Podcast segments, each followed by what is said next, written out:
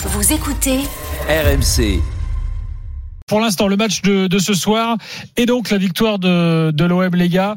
Euh, oui, on revoit l'image là, Tudor. Euh, je sais pas qui c'est l'adjoint. Ah, c'est la secoué ah, comme un Il a prunier. secoué un adjoint. Là. Je sais pas si tu secoues un prunier comme ça. Hein. Pour pouvoir tomber les prunes. Je crois qu'il aurait une tête de trois semaines, mais il a gagné. il a gagné à Toulouse.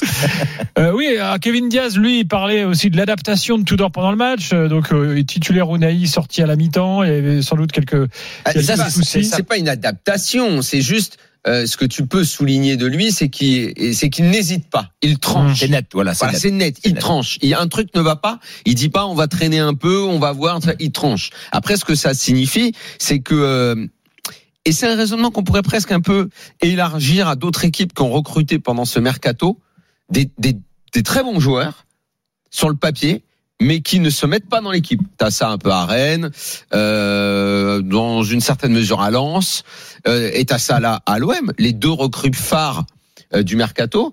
Enfin, il y en a eu trois. Il y en a une qui s'est immédiatement adaptée, qui joue. Les deux autres ne jouent pas. Et lui, il tranche.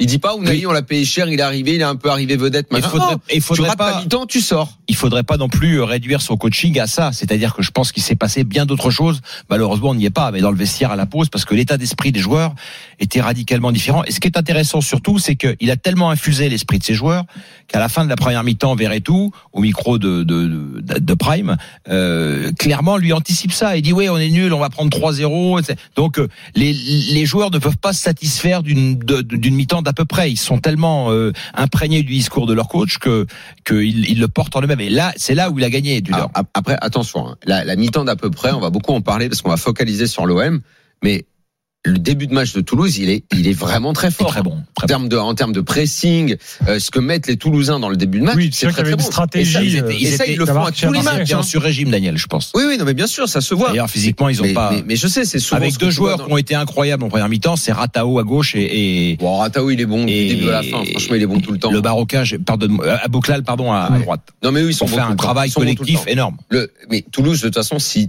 tous leurs matchs, euh, ils les disputaient euh, sur la même intensité, ils seraient top 5. Ouais. C'est justement ça, c'est qu'ils ont des baisses de régime, c'est qu'ils n'ont pas à tous les postes des cadors, mais dans ce qu'ils proposent, dans, dans l'intention, euh, au début de la rencontre, ce qu'ils mettent à l'OM, bah, c'est aussi pour ça que l'OM euh, rate sa première période. Hein. C'est parce que Toulouse, euh, il, il, leur- il leur monte dessus, vraiment. Et ça, ça c'est à féliciter. Il n'y a pas beaucoup d'équipes qui osent faire ça. Ils l'ont fait. Bon, mais Et là-dessus, ils le font tout le temps. Peu importe l'adversaire, Ouais. ils essayent tout le temps de faire ça. mais là-dessus, bon, là, parce qu'on est sur l'OM, l'OM laisse passer l'orage et puis, euh, bon, Exactement. arrive à renverser quand même le match. Exactement. Et parce qu'eux aussi, ils sont capables de répondre quand tu essayes de Mm. leur marcher dessus. Eux, ils, ils répondent. Ils sont, ils, ils sont costauds. C'est aussi, c'est c'est pour ça qu'on voit des bons matchs souvent en Ligue 1. C'est qu'il y a de plus en plus d'équipes maintenant qui, euh, qui, qui veulent y aller, qui veulent dominer l'adversaire. Et donc après, c'est des vases communicants. C'est à celui Mm. qui, en fonction Et dans, et dans de ce, sa forme physique, bouscule le plus l'autre, quoi. Et dans ce jeu-là, il faut que le, physiquement, il soit au top. Exactement. Ils ont besoin de ça et ils le sont. Et les équipes en face, elles piochent à un moment donné à cause de ça. Et, et le fait qu'ils jouent évidemment qu'un match par semaine, ça, ça facilite Ça va, ça grandement va les aider leur jusqu'à la fin de la saison. Sinon, Et- ça aurait pas été jouable. Et, et d'ailleurs, c'est pour ça qu'il y a, il y a pas mal de matchs. Euh, c'est ça aussi un peu le nouveau football, c'est que c'est tu perds beaucoup de temps si tu essayes tactiquement de les comprendre, de les analyser. En fait, tu as des cassures, les équipes sont dans le déséquilibre permanent. Bon, il y a une tactique qui est dessinée au début, où tu vois bien que l'OM c'est le bon leur fameux 3-4-3 là ou 3-4-2-1, euh, mais en fait, c'est même pas là-dessus que ça se joue.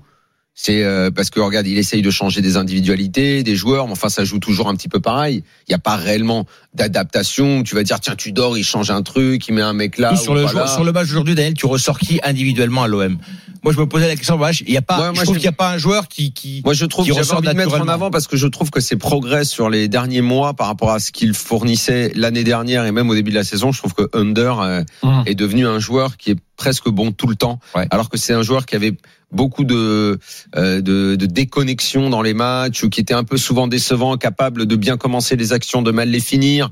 C'est un gars qui a un très bon football, il a, il a un beau pied gauche, il, il peut éliminer et tout, mais souvent après soit il s'entraîne pas bien, soit il s'entraîne.